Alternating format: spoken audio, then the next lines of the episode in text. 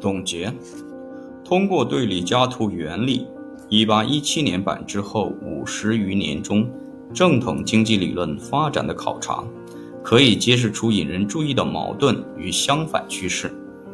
经济学的日益专业化，社会主义和人道主义著作的增加，以及理论与事实之间的冲突，都掀起了对李嘉图分析的批判。经济学家变得更加了解他们的学科。并开始忙于研究经济学的范围与方法问题，以及实证经济思想与规范经济思想之间的区别。随着经济发展和更多数据变得可用，理论与事实之间越来越大的分离变得明显了，并就主要的李嘉图集成提出了重要质疑，诸如马尔萨斯人口理论、历史上的收益递减原理，以及随着时间变化利润率下降的预测。马尔萨斯人口理论是李嘉图体系的一个重要组成部分，原因在于它使收入分配的剩余原理得以发展。随着人口理论逐渐被遗弃，工资基金学说变为既是短期又是长期工资理论。李嘉图经济学推论出，随着时间变化，收益将会递减，原因在于他假设农业技术发展不能抵消短期收益递减。然而，农业长期收益的问题是一个经验问题，而不是一个演绎问题，并且可利用的数据也似乎与理论模型有些相矛盾。李嘉图也推论出利润率随着时间变化而下降，但是尽管没有可以利用的统计数据和统计技术来度量利润率，然而农业中观察的收益递增。还是让人们对这一结论的有效性产生怀疑。后李嘉图时期最引人注意和令人惊异的方面是，经济学面对相矛盾的经验证据，依然坚持李嘉图模型预测的这种韧性。这在很大程度上可以通过他们对非常抽象和演绎的李嘉图模型的热情接受得到解释。对严格的劳动价值理论中。固有的逻辑难题的逐渐了解，以及对李嘉图式社会主义所施加的批评的回应，导致了利息的节制理论和生产成本价值理论的发展。其中，劳动成本与资本成本两者都是组成部分。这就是约翰斯图亚特·穆勒脱颖而出的环境。他在很小的年龄就被用李嘉图传统加以培养。但他对资本主义经济的不公正有强烈而深刻的感受，他尝试着将古典自由主义的不感情用事与社会改革的人道主义相结合，来推进一个较少关注商业事务、更多关注个人提高与自我实现艺术的社会和经济。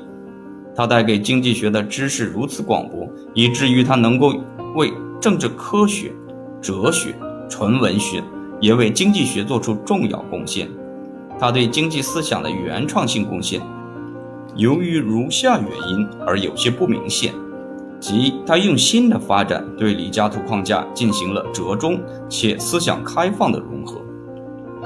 尽管他强调经济学作为一门学科所具有的演绎特征，然而他仍然提倡不断重新考察理论对事实的适合性。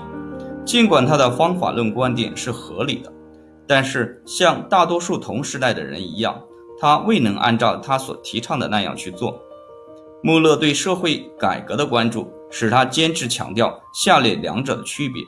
即不变的生产法则与可变的分配法则的区别。后者受到制度的决定，并支配着个人收入分配。他努力建立理论与政策应用之间的一致性。这使他更多的与私密的传统，而不是与李嘉图的传统结盟。他的折中主义使他难以在意识形态上分类。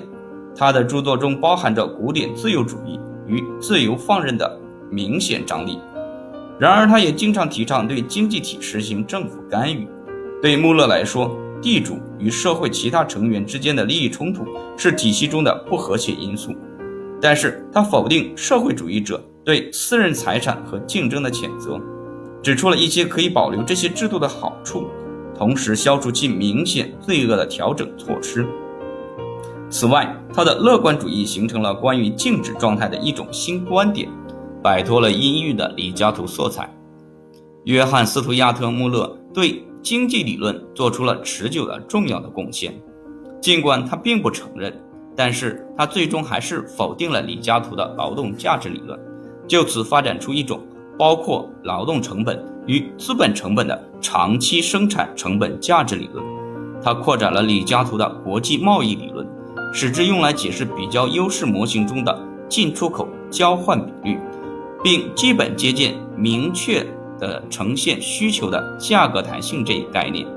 他对萨伊定律理由充分的捍卫，最终将该定律从非正统批评的冲击下拯救出来。他的货币理论考虑了经济周期心理理论的可能性。在他事业快结束的时候，他收回了对。工资基金学说的支持，